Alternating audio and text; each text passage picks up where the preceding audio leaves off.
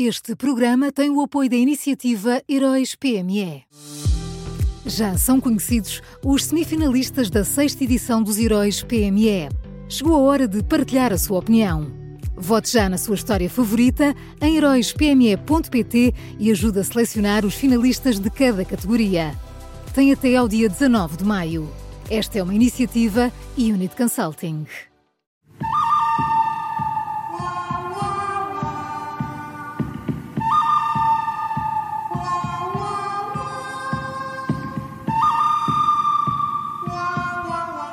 Começa agora mais uma edição do Bom, Mau e o Vilão das Manhãs 360. Bom dia, Miguel. Bom dia. Bom dia. Quem é o bom desta quarta-feira? Bom dia.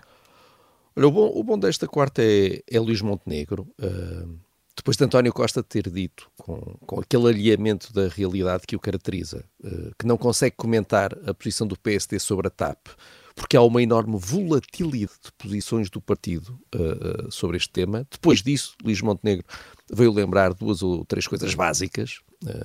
Lembrou que António Costa foi a favor da renacionalização parcial da TAP em 2016, foi a favor da nacionalização total em 2020, agora é a favor, pelos vistos, da reprivatização parcial a 60% ou 70%, para logo a seguir fazer uma privatização uh, a 100%, e pior do que isso, uh, Luís Montenegro veio notar que entre estes avanços e recuos, António Costa uh, desbaratou 3,2 mil milhões do nosso dinheiro numa empresa que, como temos visto no caso de Alexandra Reis, nem sequer pestaneja por 500 mil euros.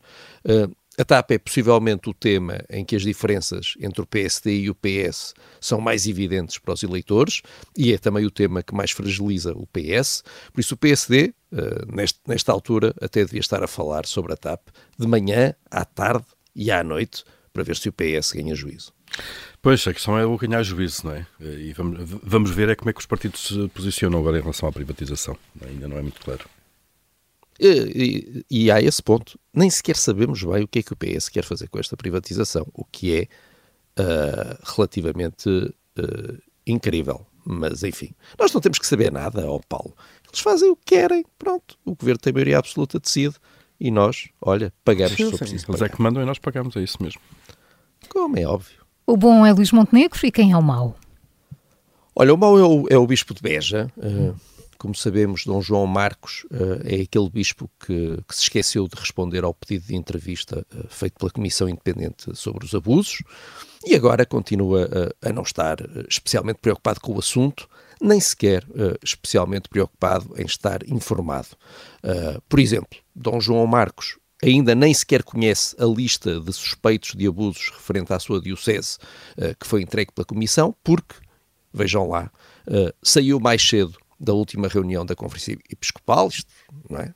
Nós temos, as pessoas têm, têm, têm coisas no lume e têm, têm roupa para, para, para pôr a secar e, portanto, não podem estar ali em reuniões intermináveis, saiu mais cedo e, além de ter saído mais cedo, uh, pelos vistos, uh, apesar de já se terem passado vários dias, também não sentiu grande necessidade de se informar sobre esses casos. Até poderia ter uma boa razão para sair mais cedo, às vezes existe, mas, imagino eu, ao final do dia iria, a primeira coisa que pediria era a lista, não é? Que é para saber o que é que se passa uh, com, com, com, os casos que dizem respeito à Diocese. Uh, aliás, casos não, desculpem, eu estou aqui, estou aqui a exceder-me, porque o Bispo de Beja disse ontem esta frase. Há nove situações, não digo casos. Portanto, são situações, não são casos. Uh, e além disso, aquilo que ontem o Bispo de Beja quis destacar em relação a estas situações, uh, não foi a necessidade de ser feita uma investigação sobre alegados abusadores, nem foi a necessidade de proteger eventuais futuras vítimas. Aquilo que o Bispo de Beja destacou foi uh, a possibilidade de perdão aos abusadores. Uh, Dom João Marcos diz que todos temos falhas uh, e, naturalmente, como sabemos, a Igreja assenta, e bem, no perdão, é um dos pilares da Igreja, mas há muito tempo que o Bispo de Beja tem as suas prioridades trocadas. Cá está, todos temos falhas, não é? Começar pelo próprio. Todos temos falhas. Olha, todos temos falhas e o Bispo de Beja tem muitas. É verdade. Vamos então ao vilão. O, o, o vilão é Manuel Pizarro. Nós uh, ficámos ontem a uhum. saber que, afinal, a urgência pediátrica no Hospital de Louros uh, vai voltar a abrir ao fim de semana. Uh, no espaço de poucos dias aconteceu isto. Portanto, primeiro, o Ministro da Saúde negou com veemência a informação dada por um sindicato de que as urgências iam fechar. Depois, no dia seguinte, anunciou com convicção que, afinal, as urgências iam mesmo fechar. A seguir, defendeu com empenho que é mesmo assim que as coisas devem ser feitas, porque não é possível ter todas as urgências abertas a toda a hora.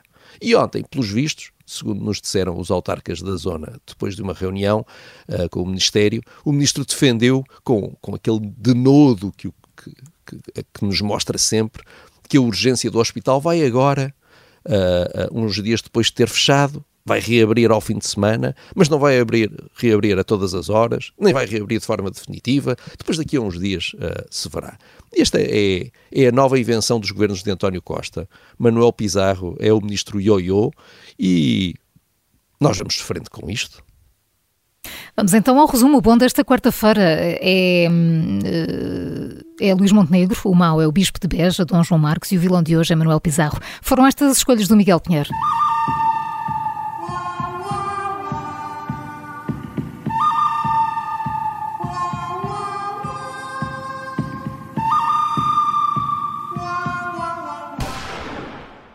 Este programa tem o apoio da iniciativa Heróis PME.